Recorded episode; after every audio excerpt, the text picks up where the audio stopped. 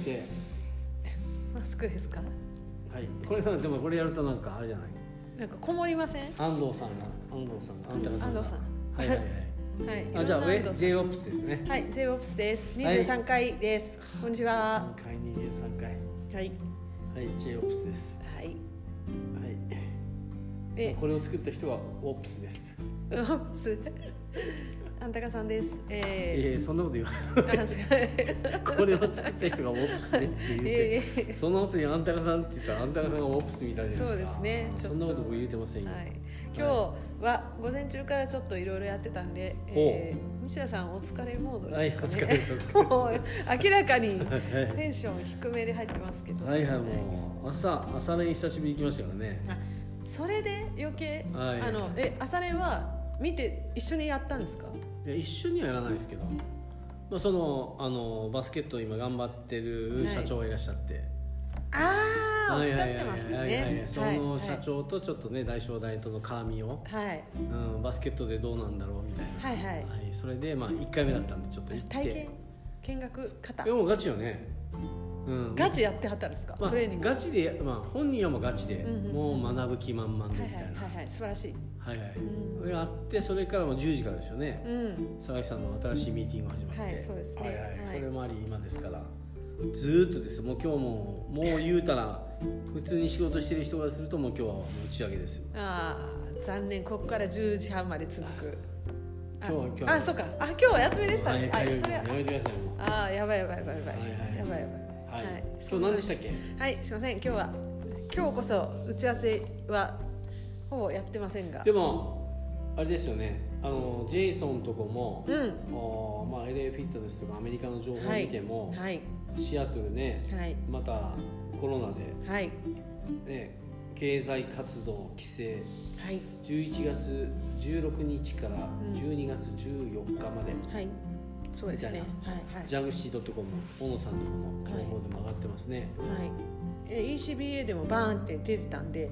ECBA も？はい出てました。あジェイソンとか、はい。今日今日11日いや11日じゃあ17日ってことですね。午後11時59分からうん。新たな経済活動規制が始まりますと。うん。まあでも考えたらあれですよ。なおレストランバーの屋内での飲食サービスは今週水曜から禁止。うんはまたあの小野さんがやってる、ね。なんだっけあの寿司バー。はい。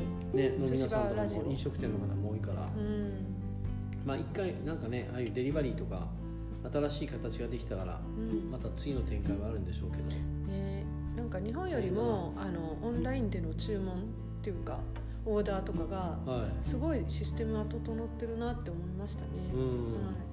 まあでもやっぱこういう問題が起こっても早いとこは早いですよね。うんもちろんコロナが来るなんていうのはね誰も予想はしてないだろうほとんどの人はね、コロナというものに関しては。でもやっぱ、対応が早いとこは早いですよね。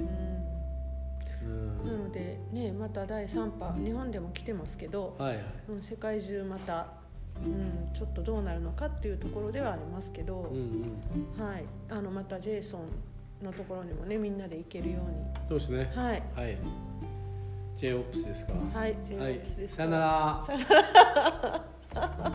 はい。もう終わりの雰囲気漂う今日23回ですが 今日のテーマは、はい。はいテーマ。はい。えー辰巳さん西田さんのはいはいはい。小中高大の恩師をご紹介いただくということで、うん。はい。なんか機嫌そうな顔してますけど。あのねえ佐々木さんから最初島田先生の話でしたそうですね。そう本当はその島田先生、まあ、正代一部に上がってでその H2O の活躍などを、うんうん。まあ、レポートしてきました、はいはい。でプログラムとか新しいチャレンジとかも今進行中です、はい。っていう話を、まあ、していましたよね。うん。で改めてその西田さんの方から島田先生が、うん。島田先生がっていう話を聞くことがありますが、うん。島田先生のチーム作りうん。例えばワンシーズンとかうん。そういう話はあの聞いたことがあまりない。あんまりないよね。島先生がね親みたいに喋る人ではないもんね。えじゃあどんなチーム作りっていうの？もうもう伝統的に上から下へまあ語り継がれるというか。ら強化するための,、はい。あのチーチームデベロップメントのシステムはうん。もうほぼほぼ出来上がってたってことなんですかあそっねかそっか。だからちょうど僕らが入った頃っていうのはやっぱもうねあのナショナルチームのはい。あの戦略を作るうんアシスタントとして、はい。で、えー、といすゞにいた小浜さん。はい。小浜さんのおアシスタントとして呼ばれること全日本活動ですね、うんそれから1984年かな神戸ユニバーシアード、あの時のヘッドコーチとかだから、うんうん。代表の活動で、まあ、抜けることが多かったですよね。あそっかそっかじゃあうん。もう、だから形がもう大正大ができていた、うん、うん。もう日本のバス大学のバスケット界で、えー、と島田三郎のバスケットスタイルっていうのが認知されてる時の僕ら生徒なんで、うん。なんかこう作っていってるということよりももうできてるシステムの中に僕らが入ってるえ辰巳さんが学生さんの時、はい。先生はもう何年ぐらい正代を？ご覧になってたんですか？僕らが生まれた1960年代、はい。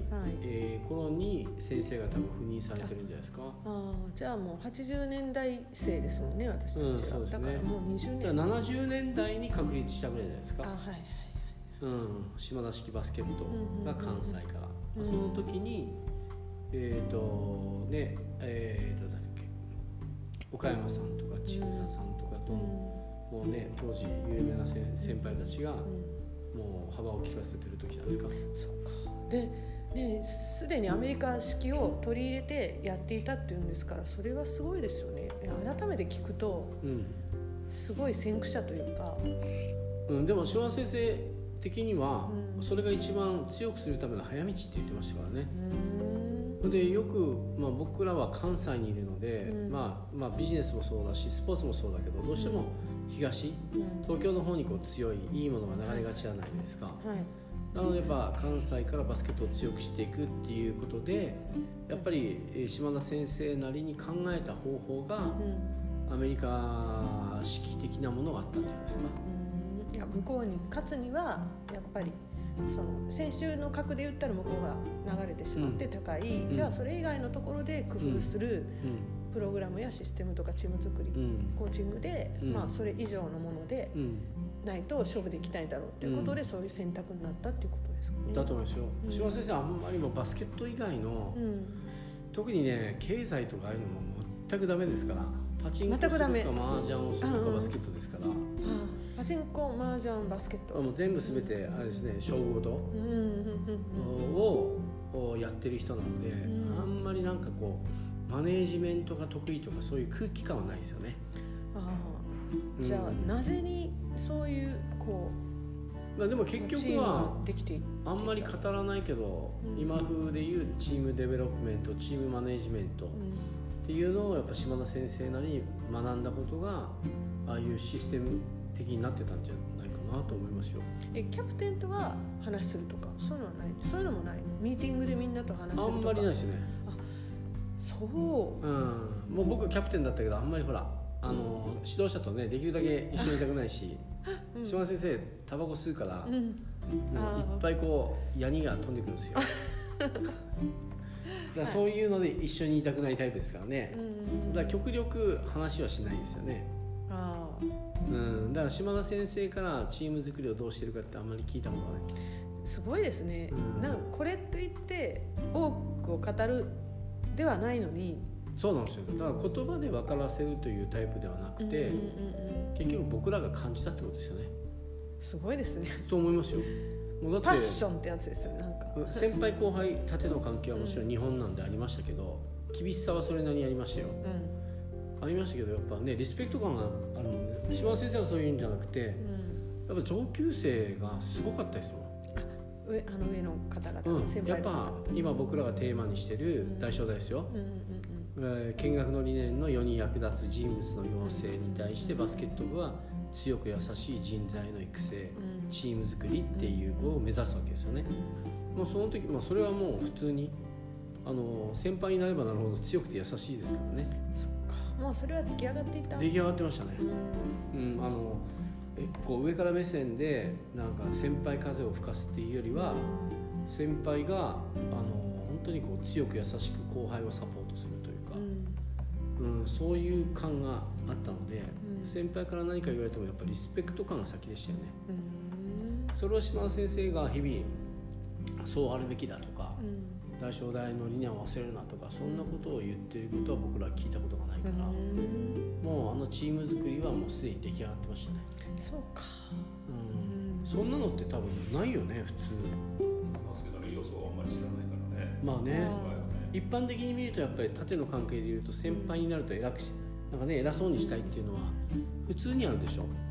もうあの別に悪気もなく、うん先輩になって上になってちょっと楽したいとかね、うんそれでも普通だなと思ってる中で、もう先輩がしんどい練習やるのね、うん。うんかといって先輩が、まあ、例えばね俺ら後輩が1軍に入って、先輩が2軍でも、全然2軍だからっていうこういう目線で見ることないですからね。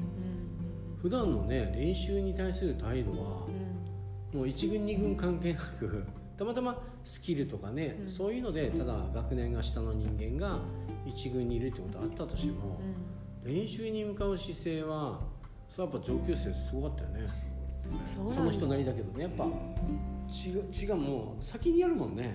そうじゃない人もまあいてるけど、うん。そうじゃない人はそうじゃない人ポジションがありますあるあるああ下級生から見られて、うん。そうそうそう。ほんでもうそれでみたいな空気あるもん。あ俺はもうこの辺のポジションであいる先輩やしみたいなのがあるああはいはいはい。うん、だからもうね関係なく関係なく上から下にっていうことがまずない、あうん、あれをなんでああやって作ったのか僕にはさっぱりわからないですあそっか。じゃあそこを知りたいと思ったらその当初の人たちうん、ね、70年代の方たちとか。でもやっぱり構築するには何か試行錯誤が絶対あったとは思あったんでしょうね。ね。まあ、でも簡単に言うと、うん。当時は僕指導者の人たちは椅子に座ってタバコでも吸いながらん「ああ成功せ」って言ってるのが、はまあ日常的なイメージ。うんうん。でも島田先生ずっと立ってたんですよね。あそう。だからそれがねまずは僕は不思議だったというか。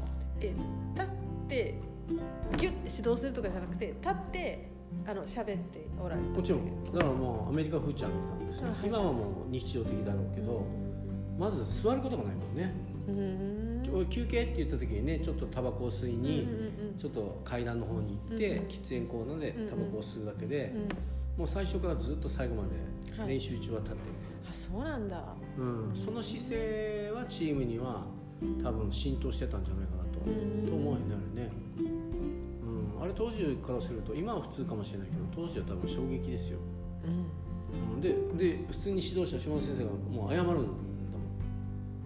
え？その謝るというか、まあ、謝るっていうか別に悪いから謝るとかじゃなくて、今日遅れてごめんなとか、ああはいはいはい。うん、そういうあんまりこう、うん選手に謝るとかうん。選手と足並みを揃えようという指導者よりも、どっちかというと選手より俺は上上だから俺の言うことを聞けみたいなうん。風潮がある昭和の時代じゃないですか、だから衝撃的でしたよね、あそのコーチの姿勢とか態度とかに対して、もちろん殴ることもないから、うんって言って俺らが別にペナルティーで走ってこいってね、うん。言われるわけでも試合が終わった後走って帰れとかそんなもんないですからね。そうなんだ。なんか。もう衝撃よね今考えても。言うてることはさっぱりわからんもん。え？今までの常識と違うああそっかそっか。その体育会ザ体育会からこっちに来た人はうんえって衝撃を受けるってことですね、へえ冷静に考えたらいい世界だけど、ひ僕ら被害者っちゃ被害者ですよね。えあ日本の普通の風潮とはちょっと違うから。あうんうん。自分らで考えなきゃいけないことが多分にありましたからね。あそうか。で、うん。ね口数少ない、はいはい。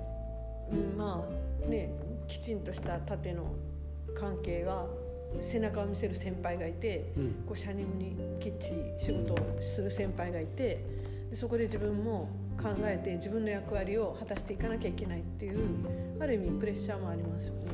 だから僕はあんまり知らないけど、ん。ねまあミキもそうだけどいろんなチームを当時見たわけじゃないけど、うん。うん、あのディビジョン1の練習風景とか、うん。ねもう YouTube とかで、ううわーいって言いながら、トレーナーがうわー言いな。がら、うあれ大正大当時から日常ですからね、ん、あそうなんだ、うん、すごかったよねコミュニケーション。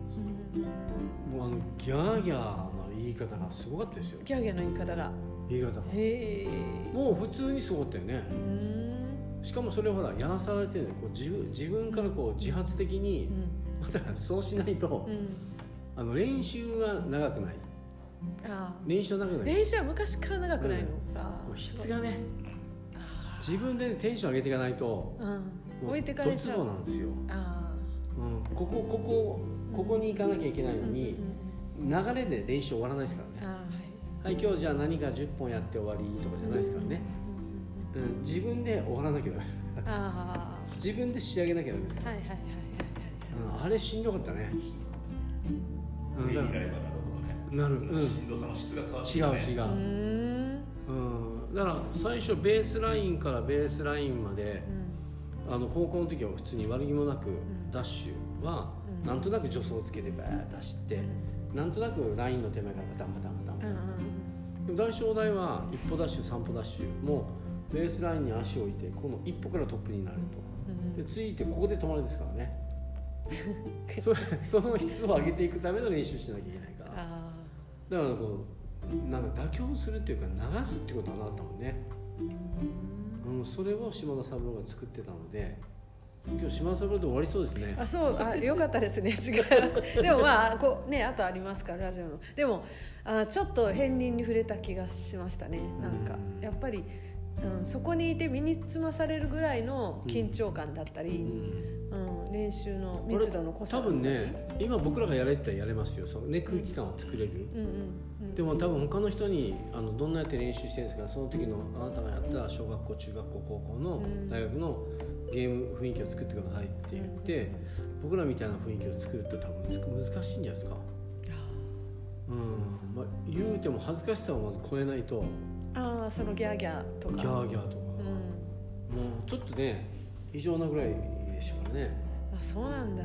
本当に。えーでもすごい。でもそこがもうそういう世界として成り立ってるんだもんね。成り立ってましたね、うん。だからある意味ああいうところがないから、うんないので、まあ、1年生とかがね一生懸命喋ってると思いますよ、うんうんうんうん上級生はなんとなくやってあー。1年生が声かけ出してる。全員が全員。いや上でやればあるんですよ、あそうなんだ、うん、もえーうすごい絶対かなわないもんね。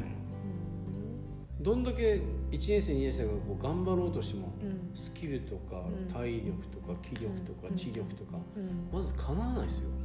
あなんとなくね。なんとなくあのほらもちろん1年生から入ってきてねうんうん全日本行ったやつもいっぱいいるから、ーうんうんうん。もう身長もあってダンクもできて、うんそういう点でねあの上級生と1年生と比較するとどうかって言ったら、うんもちろんできますけど、うん。でもその練習を一緒にやるっていう中での質バスケットの質じゃなくて練習をやる。うん。全然もう上級生上ですよ、うん。うん、それぐらいやっぱりこう強く優しいっていうものをシステム化してる、うん、感じがありましたねすごいな。なかなかそんな部は存在しないんでしょうね。だから他にない他にないってうん。おっしゃる。だってそんなことをね島田先生がみんなに怒って「いや上級生がお前もっと頑張ってやらないと」とか、うん。うん下級生みんなで声出すとかそんなこと言わんもんね、言わないですね。うんすごい。うん、もうできてるもんね。うん。本当にえそれが普通で普通で、そこのレベルであの調整したりうん。練習22やったり33やったり、うん、っていう形で進む。例えば形だけだったら何とかできそうじゃないですか、うん。で島田先生がいない時にね、うん。僕らの感想として「うん。いやもうこんな先輩おって本当は嫌だったんですよ」みたいなね。島田先生は「うわ俺はこうやって作っとったけど」みたいな、うんでも実際中にいる僕らはいやいや先生が言うことと違うなみたいな。っていうのはありそうじゃないですか、うん。これ先生一切言わないで僕らがそう思うわけですから、うん。うん、だからいかにああやってねチームマネジメントっていうかああいうふうに作るのが大変だったかと思うぐらいうん。簡単には作れないね、うん。うん、それそのイメージが僕ら選手として持ってるので少なくとも強くできるチームっていうのは自発的に選手が自発的にあのその目的に向かうっていうものを作らない限りはやっぱ絶対強くはなれないなと。僕らが強くしようっていうのはできるけどでも本当にこう強くしていくっていうのは僕らが経験してるとやっぱこう自発的にやらないとうん意味がないなみたいなのはうん。僕らが選手で経験してることですよね。そうか。でもそれが途切れずに来るからまあね今はもう監督さん違うから違う、ね、雰囲気かもしれないけどその時代ってまあ勝ち負けはあったとしてもうん。崩れないでずっとこうね継承されていってるんですもんね。うん、不思議なもんよね。俺ら勝ち負けでずっと勝ってるわけじゃないじゃないですか、うで勝率とか言ったら共産とかの方があったりとかするけど負けてる気しないですからね。あ なぜならばその日頃の練習の質あはいはい。この方がゲームをすることよりもうん。この方が大変だもんね。質ですよ。時間とかうん。スタミナのトレーニングとかじゃなくて質。何かこれをやろうって言った時にこのこだわるこの質。うんこれはなんかやっぱこれのレベルが高かったような気がしますね。どうやってそこに持ってったのかの秘話が知りたいけど。早っ。もう20分経ちましたよ。うん。お店考えてないですけど。なんか一点最近そんな感じですよね。ねちょっとね、うんうんうん。ちょっ中だるてる。渡辺玲のラジオ。を紹介する？うんなんか。あ今やってるやつ今やねってるやつ。あれ、うん。めっちゃいいよね。うんいいね。うん。えお店じゃないけど？今日は。喋りじゃない。うん。喋りが。うん。喋りがいい。えっ、となんだっけ？ウエストバージニア州ウエストバージニア大学はい。にいる渡辺玲君の、はいはい。えっ、とポッドキャストを始めましたね。はいはい。はい、それが非常にいい。うん。はい。まあディレクターも一応時間もまあまあね考える人やからね、うん。うん全て考えてやってるんだとそれをなんかね手持ちのスイーツでも食べながら聞いてほしい欲しいですよね。ああ手持ちのスイーツ、うん。そのねその聞いてる人が。はいはい。例の話を聞きながら、うなんかポッキーでも食べるみたいなね、なんでポッキーか分からんけど、ですよね。うん。ああはい。もうまいうまいすでに私たちを追い越している渡辺玲君のポッドキャストをぜひお聞きいただければ、もうねレイとかもこう湧いてるね自分で考えてやる人がそうですね。次々ね次々。ノートをねずっとあの、うん。ブログというかノートっていうアプリの,、うん。あのやつをずっと更新してたり観ですね。察力がやっぱいいんだろうね、うん。うん、いろんなものをこう見る見方の角度がやっぱりいいんでしょうね、うん、そして。ちゃんと今学生時代であのどう思考してどんなことを考えて行動してるかとかいうのをうん。きちんと記録に残そうっていうことでああいうことにトライしてると思うのでそうですよね。もうね言うたら本当に素なんかああいうバスケット人プレイヤーをいっぱい作りたいですよね。もちろんバイトもしなきゃいかんし学校の授業も行かない。うん。やっぱ自分でなんか生み出していく。うん。世の中に問題があったらうん。この問題をどうしようかななんて考えるゆとりをも持つうんなんかバスケット人が増えていくことの方が良さそうな気がするよね。うん本当ですねなんだからか当時も、ね、練習時間も2時間から2時間半。うん。で、まあ、全体で言うとうん。夏と春合わせるとやっぱ2ヶ月から3ヶ月近く休みがあってチーム練習。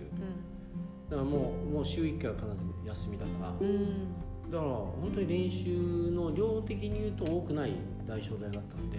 え何もあの記録とかにはお二人なんか日記とかつけてたとかそういうのはないんですか？ないですないですないです。あ。うん。だからまあえミキさまあんもないの？練習ノートっていうのはあったらしいね。あったあった。あ新しいの？あったうんあった。でもそれ1年生の時にねうんうんうん。そういうのを書いてうん。でそれを書いてなければ何かみたいなのあったけど。うん。うん。でももうそういうのはないですよね。あそっか。えミキさんも書いてないの？書いてないですね。あだから島先生とかそういうのを残すタイプでもなかったしね。あだからねビデオを探して3002じゃないんですけど私とね辰巳さんのライフワークで昔の大正大のビデオを探し出したいっていうのを、まあね。ねそれぐらいしか何か残すものがない。大正大のその良さっていうと、うん。僕が好きなのはやれてるやつがやれてるのはどこ行ってもやれるんですよ、うんでも大事なのはそのプログラムというかねうん。うん島田先生が作ったその環境はあのやれてないやつ、ん。知らないやつもやれるようになるんですよ。うん。そこがやっぱいいですよね。だから上手いやつだけでもしくは全国のレベルのやつが来てガーって書いてやりました。見ても一緒ですよ、うん、でもそこのプログラムにじゃあ全国の経験した人間が来てでその空気でやれるかって言ったらまたこれ別な話ですよね。大正大は本当いい意味でねわけわからん人たちが来ますからね。うん。関関東と関西で、うんまあ、本当に野広瀬とかは典型的なね高校でもう訓練したこともないんですから。お父さんの勧めで大正大いやいやに来て、ながらねいやいやながら来て毎日泣きながらうん、それぐらいしんどいっちゃしんどいですよ。すごいですよね。それでちゃんとそこからそのテンションにまで追いつくようにまあね。頑張り続けたんですからね、うん。しんどいっちゃしんどいけど、うん、バレって言ってます、ね、やったことはやれますよ、はい。わかりました。じゃあ。あっという間ですね。島はい。田先生の話だけ島田先生の話で、じゃあうん YouTube23 回終わってきます、J ボックスはいはいはい。はいじゃあ例のやつまた見てください。はい。はい。あ聞いてください。はい。はい。ということで。はい。はい。ちょっと一息つきますか？一息つきますか？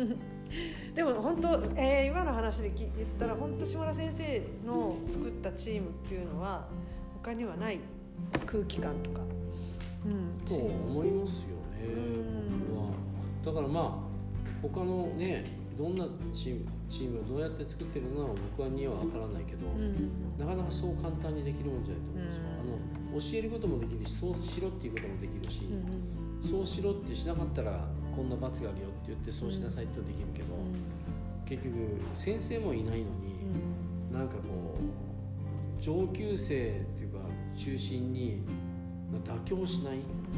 しかもリードしていく。でしかもね言うたら一軍でもない。うん先輩も含めて。うん。あんなのそう簡単には作れないよね。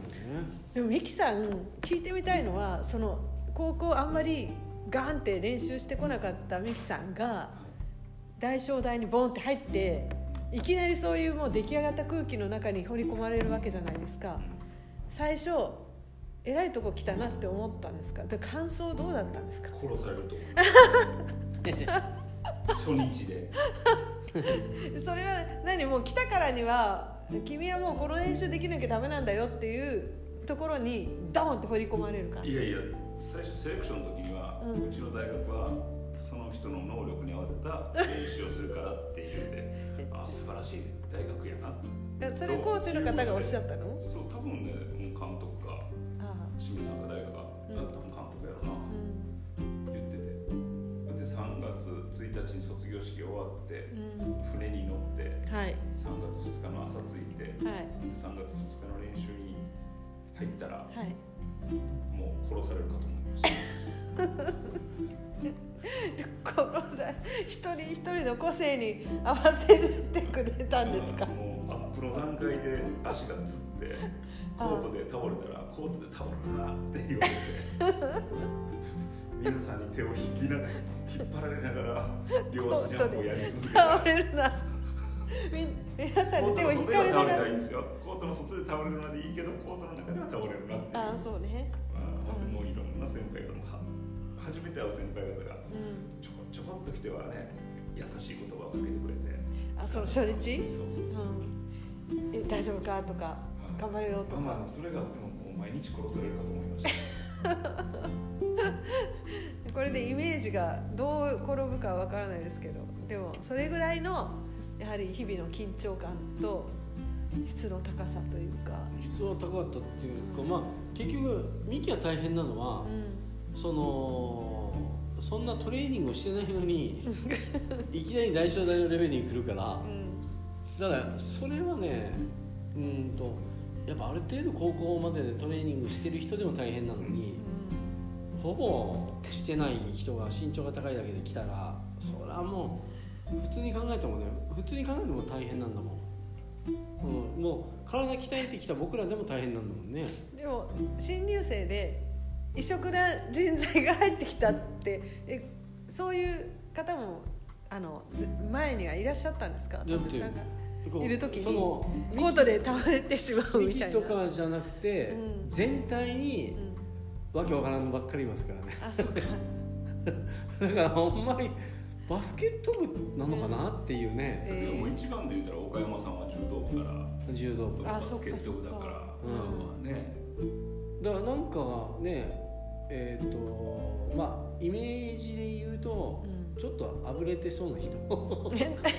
そのバスケット界のこうエリートが来てるイメージはちょっとない。そのあそうなんだ。先輩方に失礼かもしれないけどあなんかこううーん例えば、えーと「U 何々」って入りそうな子もこの路線は普通は日体日大とかねタグライとかあそういう方しか正代に来ない、行きそうなんだけど、うん。行きそうなんだけどいやこいつはこいつはそっちは行ったら潰れるぞとか、そっち行ってもなんかこうチームカラーに合わんぞみたいうん。な例えば優れてる人っているんですよ、うん。うんバスケット界でね、じゃあどこに合うって言ったらこんな個性的なやつやっぱ島田先生とかあーみたいな空気感はあるようねん。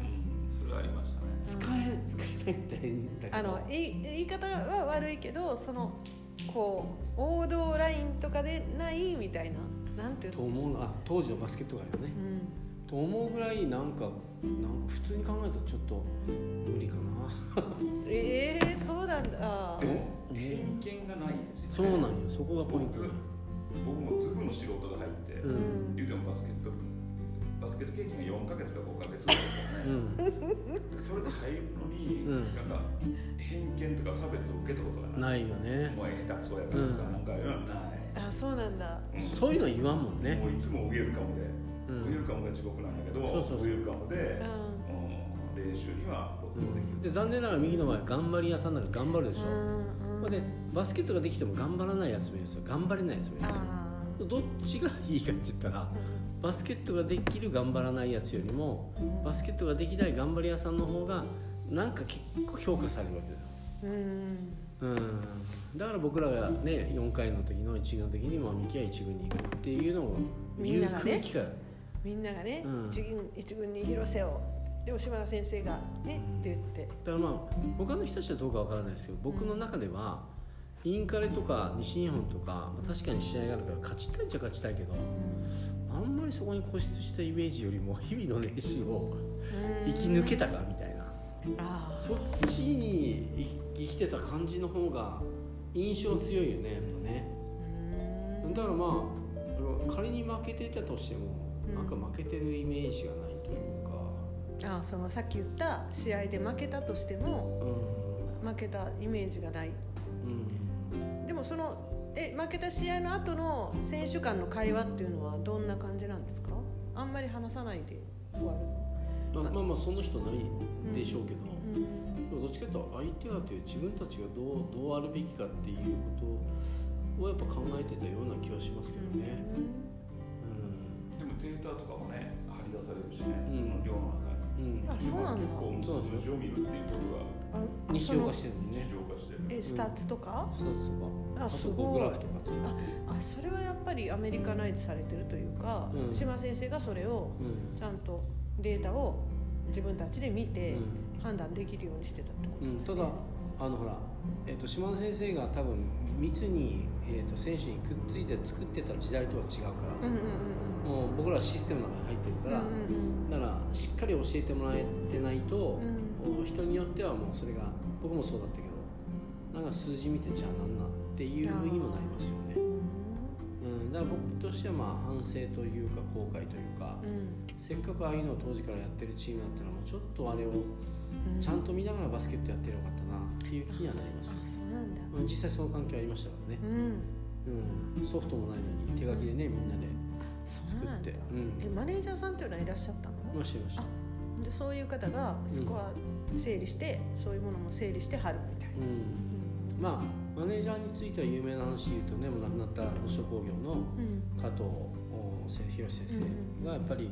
まずはマネージャーだとうんうん。チームを強くするためにはうんっていうにまあ男性のねそのように大正大も僕らが行った時からあの入った時から男性が、うん。まあ、4回生になる3回生になる、まあ、うん怪我をした人も含めてうん。まずはマネージャーを作ってましたよね。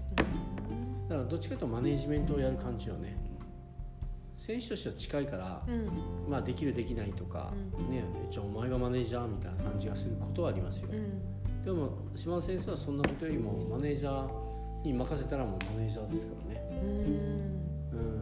うん。僕らの時はあの広瀬と同級生の中野って子がうん。マネージャーしてたのではい。島田先生いない時はね中野が仕切るんだもんね。ああ学生コーチ的コにーチじゃないのにね、うん、マネージャーなのにね、うん、マネージャーなのに、うん。こうして。次3本とか言って。3本って3が見えんし。ちょっと見えないですけどね。えそうやってえしたらはあって感じはなかったの？ありましたよ。ああったけど。内心はありますよ、あうん、キャプテンとしなんでて、お前やねみたいな、うん、キャプテンとして、ね、正直に言うとお前から言われたないってみたいなね。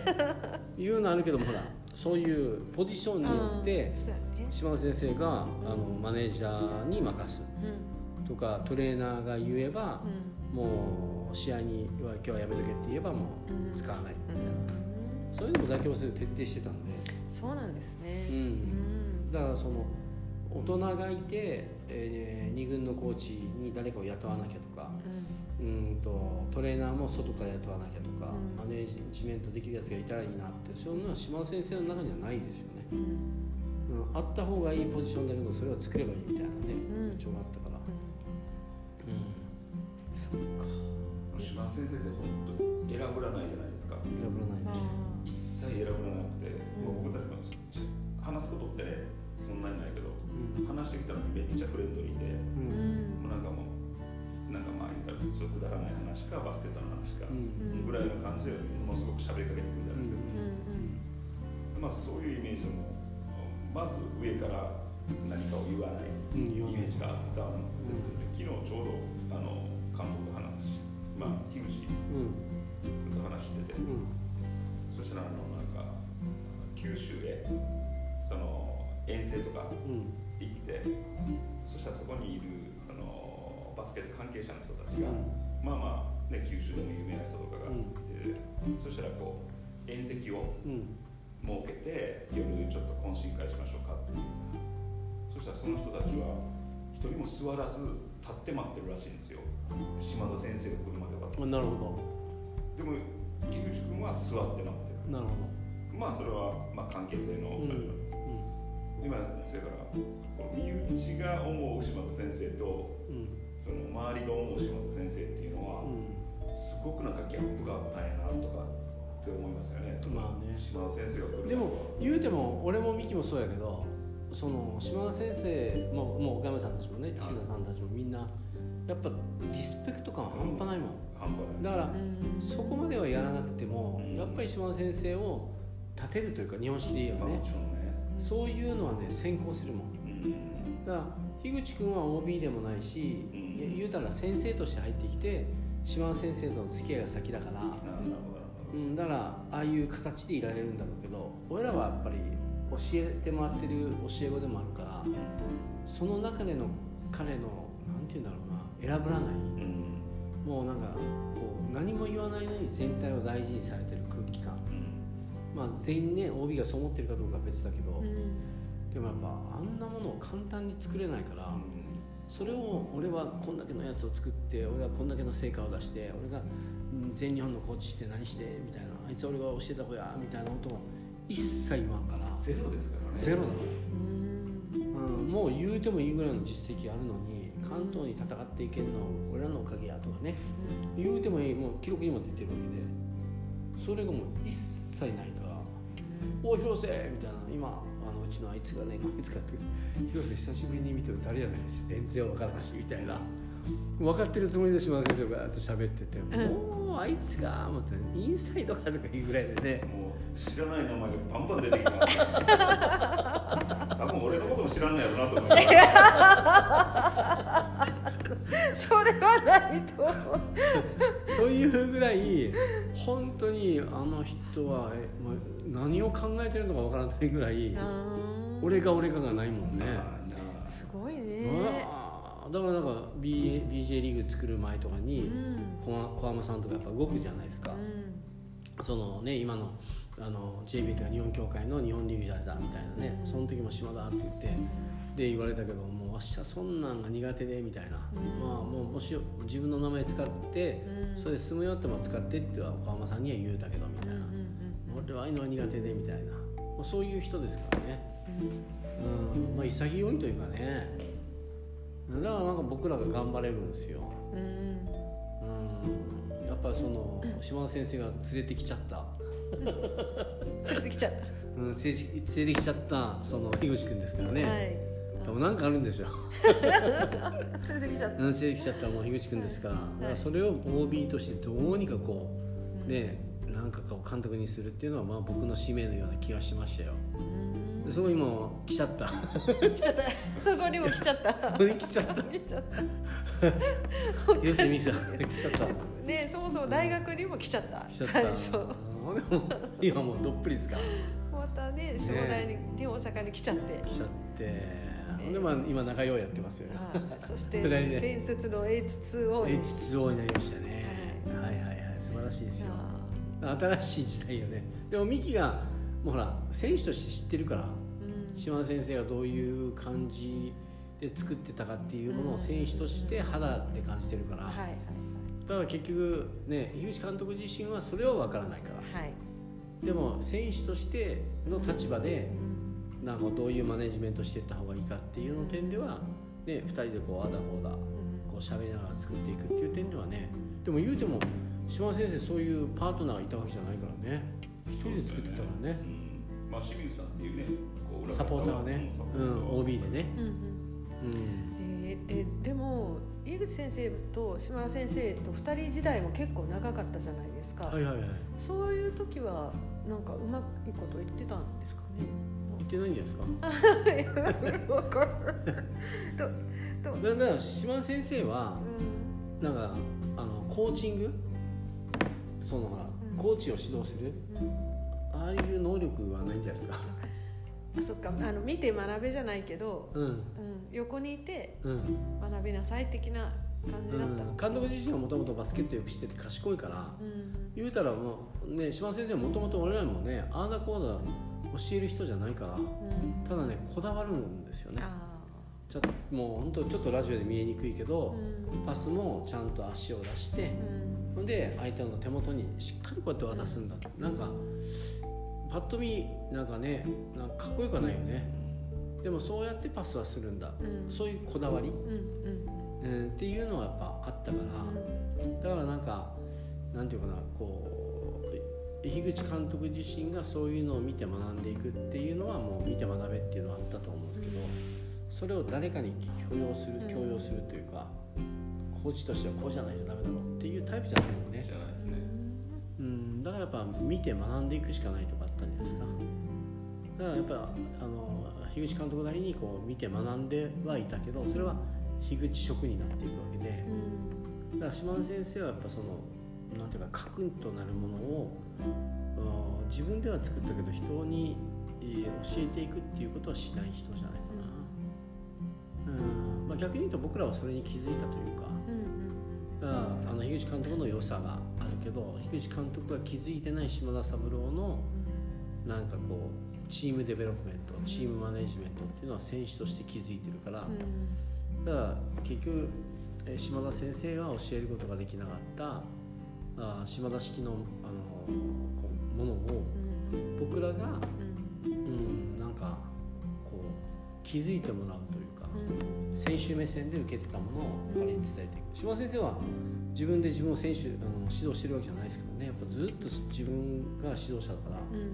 僕らがどう感じてたかは知らないですよね。はいはいはいそれがなんかちょうどいい感じだったんじゃないかなうんと俺は思うけどな、うんだから今もねミキとい。ろいろやり取りをしてるその空気感はうん。ね、本当に2人でやっていくところだからうんなんか新しい時代が来ていくような気がしますけどね、そうか。私とするとその島田先生のチームデベロップメントとか、どんなふうに日常こう作り上げていったのかっていうのを今日は聞きたかったので、うん。だからねあんまり喋られる方とかミーティングしたりどうこうしたりっていうことはなかったけど、うん。そのアメリカのスタイルでやってたとかお人柄的にそういう上からみたいなことはしない偉そうにしない、まあ、そういうあの一つ一つが、まあ、正代を作っていでも島先生口笛ね。そうそう指笛とかで。ビーとか言って、へうん、唾いっぱいバーッと出ます 普通みんな笛持ってね。えはいはいはい。でも島先生もどう見てもねおっちゃんなのにアメリカっぽい。う動きとかねやり方はアメリカっぽかったですよ、そうですか。うん。もうちょっとかっこよくなればよかったな。あーでもなんかあるんでしょうね。その独特なチームの空気感だけは私とかも何ぼ聞いてもわからないし、ね、そこにいなければわからないので。う、ん佐垣さんじゃあほらあの大学の時とか、はい。まあ特に大学はほら勝つための大学だったじゃないですか、その時のね時間じゃなくて中？中身？どんな感じで、まあ、誰が声出して先輩と後輩の関係でみたいなそんどんな感じだったんですか？えー、でも女子体育大学なんで、うん。もう縦社会ががっちり出来上がってましたから、はい。でも全然あの、まあ、その時代あのどこの大学？行っても体育大体育系の大学とかもばがっちり縦が4321があのあったし、もう 1, 1回生は4回生となんかおしゃべりとかほとんどできない。もう本当にあの軍隊式といえば軍隊式の練習だったんで、うん、声を出すとか。もう1年生です。こちらこちらにお並びくださいみたいな。こあこんなこうやって指示出したり。1年生がね、そうです。はいはいはい、はい。次何何何とかお願いしますみたいな。あ1年生が言うわけですよね。はい、はい、で右肩回りでお願いしますとか参戦とかだったら、はいはい。うん、そう。参加しても右肩回りでお願いいたしますとかって言ってはいはいはい。お願いします。何につけてもお願いいたします。ありがとうございました。とか、はいはい、それが失礼い2年たします。3年4年になっていくとどうなってくるんですか？2年生も1年生のサポートで、うん。まあ多少お仕事とかしますが、うん。3ぐらいになるとちょっとのんびりというか、うん。そそういうことはなくこううん。指示下級生の指示に対してうん。動いていく、ん。でもまあチーム的には3ぐらいからが、うん。まあ、本筋というか作っていく勝ち側に回る側のうん。メンバーになっていくから、ということは1年生 2, 年2年生そうやって修行をさせられてて。そうです。でその修行を乗り越えた3年生4年生がじゃあもうチームの看板しょって外に戦いに行ったみたいな。そうですね。だけど部員が百何十人もいてで1軍ジュニアうち2軍って言わないんでジュニア、えっと、レフリー短大って4ブロックに分かれてて、でその中でもセレクションとかが常にあるので、その仲間でありつつライバルでありつつ縦社会は保たなければいけない1年生は仕事のことで精一杯みたいな感じでうんうん。バスケのことに集中するっていうのがいかに難しいかっていうのは思ってはいま1した。年生でそのトップチームで。うん、若干います推薦で入ってきたうん。先生が、あのまそのあなたいらっしゃいって。いうかその子の仕事ってどんなもの一応は仕事しなきゃいけないんですよ。1年生だったかから、うん。うん。でもねお願いします。ありがとうございましやるわけですね。そうです、ん。でしなきゃいけないけど、うでもやっぱりあのゲームに入っていかなきゃとかうん。いうのがあるから、あのお仕仕事回避みたいなところうんは結構ありました、んあ特別待遇制あそうですね。そうですね。ありました。あそういうのありながら。それはありました。なるほどね、うん。それを先輩のやっかみとかそういうのどうなんですか？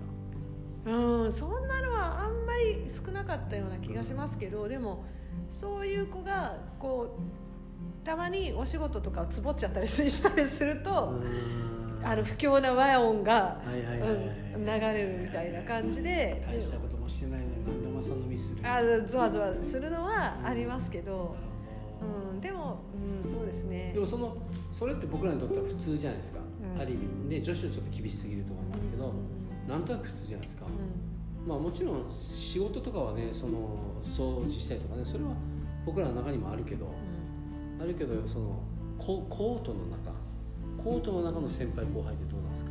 それはねうん特にはなかった。きちんとあの先生があのこう監督さんが言われてるプレーを集中してやるっていう。そこにまああまりやっかみとかなかったとは思うんですけど、うん。その声を出すのがたまたま1年生が中心になると、うん、でもゲームの指示とか練習の指示はキャプテンとか、うん。あの上級生の方が出されるんで、うんうん、だからそういうところのこう統率とかはちゃんとあの成り立っていました、なるほど、うん、組織としての。なるほど。だけど1年生とか2年生はそれをこう見守る舞台だからうん。1年2年の時はプレーに集中するというよりもみたいなところありますよね。その回り方間違えたらいけないとか次の練習のあの練習の球出しはここだとかうん。こう2つのことを準備みたいなね。プレーのことと違うことを並行して考えるんでね。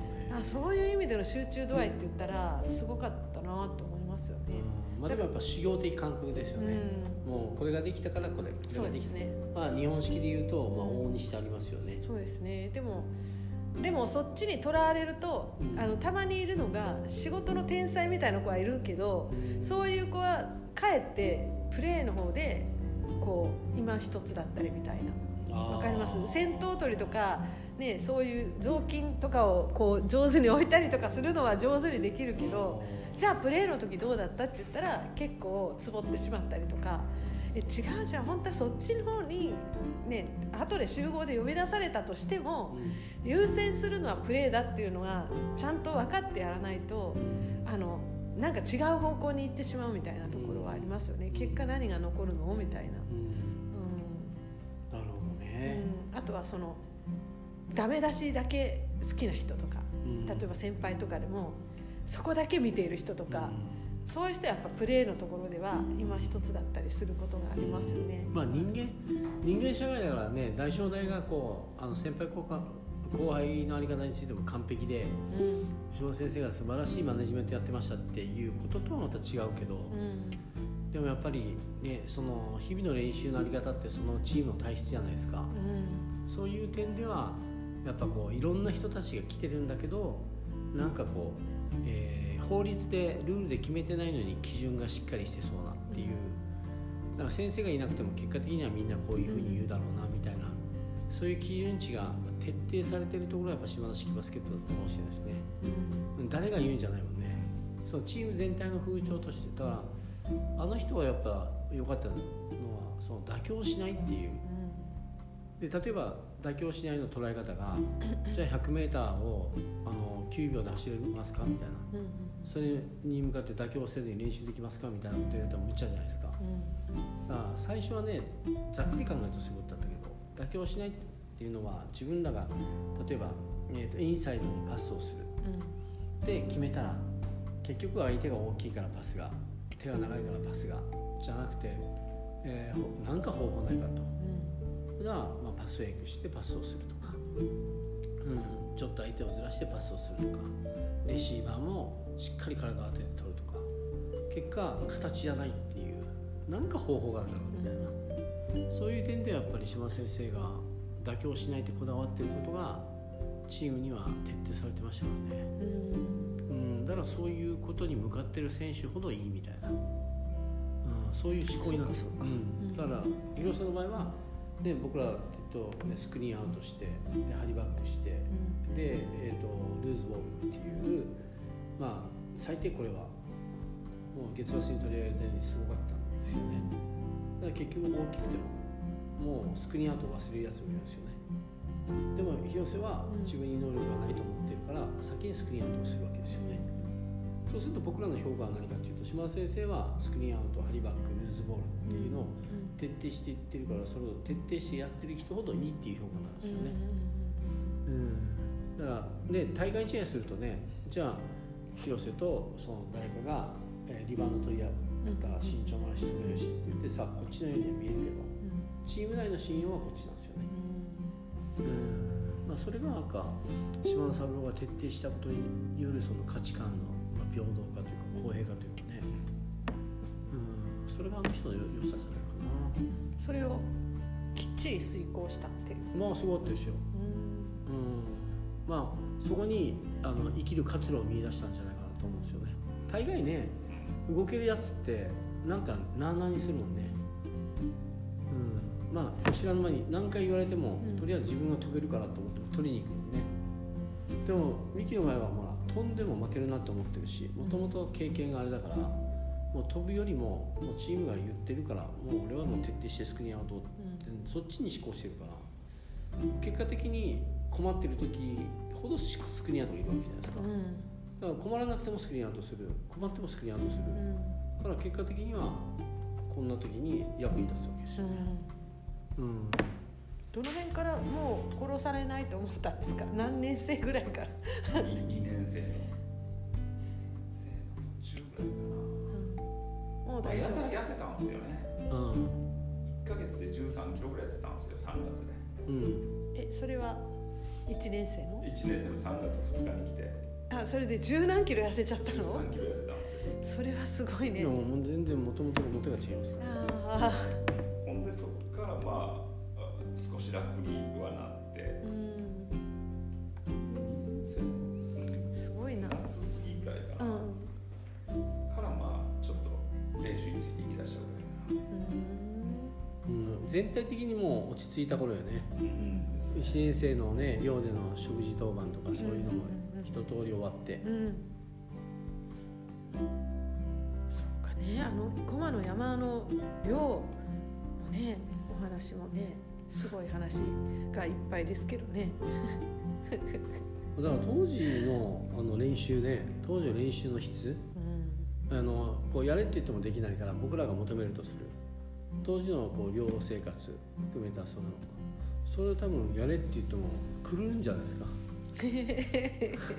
まずまずやれないですよ。あの基準でやっちゃダメですね。ああ全く同じでやったら部員が誰もいなくなっちゃうかもしれないです。いや今の子たちはねでもねもう大丈夫。あのなんていうかなすごくポジティブに考えられる子たちもいるから、うんで言うてもあの力の抜きか、ね、大地とかも結構抜いてうまそうだしね個性大地とかもね。うん。だから今大正大が勝ってってるところの今の人材うん。うんは僕的にはなんか当時、えー強かった大正大の頃のうん。なんかこういい意味でえなんかこうこっそりうん。力の抜き方もうまそうで、えーいい意味で頑張れるしいい意味で勝ち勝ち気だし、うん。えーいい意味でなんかこう人付き合いがうまいしいろんな子たちがいてくれる感じがして、うん。ちょっと戻ったっぽい。戻ったっていうかそういう匂いがする。そういはいい。ろんなタイプがいてくれるから、うんもうねこの色でみたいな、うん。何々先生がこう言うからうんだからいろんな色があるのに結局はその色に染まっていくみたいな。それが真逆ですからね、うん。うん、その色に染めていくっていうのはその、ね、強くしようと思ってもその人が強ければ可能だろうけど、うん。でも、うん、誰々さんが前からそうなきゃならなきゃってのはそれは分かりやすいけどうん。あなたでいいよみたいな空気ですからね、うんうん。うん、あの個性豊かなツアーもちょっと面白いですよね、うん。うん。じゃあまた時代を経て面白いチームになってきたなっていう。う、ん、今日も人が人に朝に行っていあのいる子たちだけですけど、うん。もう今の子たちうまいのはうまいよねハンドリングにしてもうん。フットワークにしてもやっぱいろんなところでやってるから、うん。トータルしてうまい。当時はもう本当もう下手くそでしたからね。僕は大学4年間で1回もドリブルついてないですからね。本当に。え 嘘。なの一回も？うん、それそれはあのほらなんていうか、えー、と例えばドリブルで運ばなきゃああそういうそういう。練習はしますよ。あはいはい。ただまあドリブルをゲームでつくと危なくて仕方がないからあそっかそっか。使わないでいいようにうこうオーガナイズしていくわけですよ、んはいはいはい。ドリブルの練習もねあんまりなかったですよね。なるほどあーでディフェえンスの練習ばっかりしてたし。う、うん。ん確かに。まあ俺はガードなんであそうそうそのないない分その練習前にやらないと、うん。俺が困ってたから、そうですよね。うん、運ばない。まあ右の場合はオールゴード1対1とか、うん。そういう練習で困ってなんとなくねまあええかぐらいのね、うん。とりあえずこれ苦手やしまあええかで済むじゃん。うん。俺ゲームで運ばなきゃいけないから。あだから結局そう練習では足りない部分があったから。そうでしょうね。うあ自主練するみたいな。あんまりシュート練習もした覚えがないし。んないないない。ドリブル練習もした覚えがなないないないい。しもうディフェンス練習うん。とまああとねなんかリピートとうん厳しい。しんどい。練習ばっかしんどい。練習のイメージしか残ってない。ディナイの練習とかうんディナイとかね D9 の練習ってあるんですか D9 の練習うんまあでもねあなるほどねと思い。ますよあそれはしんどかったなと思い。ますえっ、とインサイドプレイヤーに対するい。や D9 ウィング40あウィングのあじゃあ上がったり下がったりされてもバンバンバンバンってつい。てい。くうんような、でだからフットワークはどっちかと得意だったからああだからあんまりそれがしんどいという記憶としては残らない。それはもうややった方が上手くなるなみたいな。だからこうスタートラインが違うから、ねエルカットアイカットなんて言うけど。やってもみんなうまいもん。その距離はなかなか縮まらないみたいな、あでも仮に当時ミキが、あのウィングでボールもらわなきゃいけないとするじゃん。たまたま、うん、でもその時にじゃあまあね上の僕がどうするかって言ったら「お前練習せえよ」っていうことよりも右がもう下を打って俺がもうウィングに移動するからぐらいのあ感じですよ。もうできないやつに練習ではやるけどじゃあゲームだったらもうミキ下打ってよ。じゃあ俺がウィングはみたいな、あはいはいはい。うん、そういう感じじゃないかな。うん。見たかったな現役時代。なんか。多分上でねギャラリーで見てたらねなんかエネルギーもらえますよ。えー。大正大の練習見てたら。見てても多分眠たくはならないし楽しそうだし。それは、えー、楽しくはないけどね俺らはね俺らは楽しい。あ俺ら楽しくないけど見てる人はあ活力があっていいねみたいな風に応援しちゃうんでしょうかね。うんもうまあ人それぞれだろうけど、うん。まあ酒井さんはバスケットやってるじゃないですか、多分ね見てて楽しいと思いますよ、あ私もこんなんやってやれたらよかったなみたいな。やってる方は必死だけど。まあメリハリはあるしね。あるあるあるある。もちろんあれでしょ？走って行動でしょ？え？練習？練習。うん。どっちかというとハードなディフェンスで速攻。うんいやあの練習中の動きですよ。あはい。次から次に走ってるあもう絶対絶対。ね。それ4回生が先ですか？それとも？はい一回生です。もうこんな途中なんですけどまたはいはいはい。はいそれぞれの昔について語る時があると思います。じゃあ j w a p s 23はい。回終わります、はい。さよなら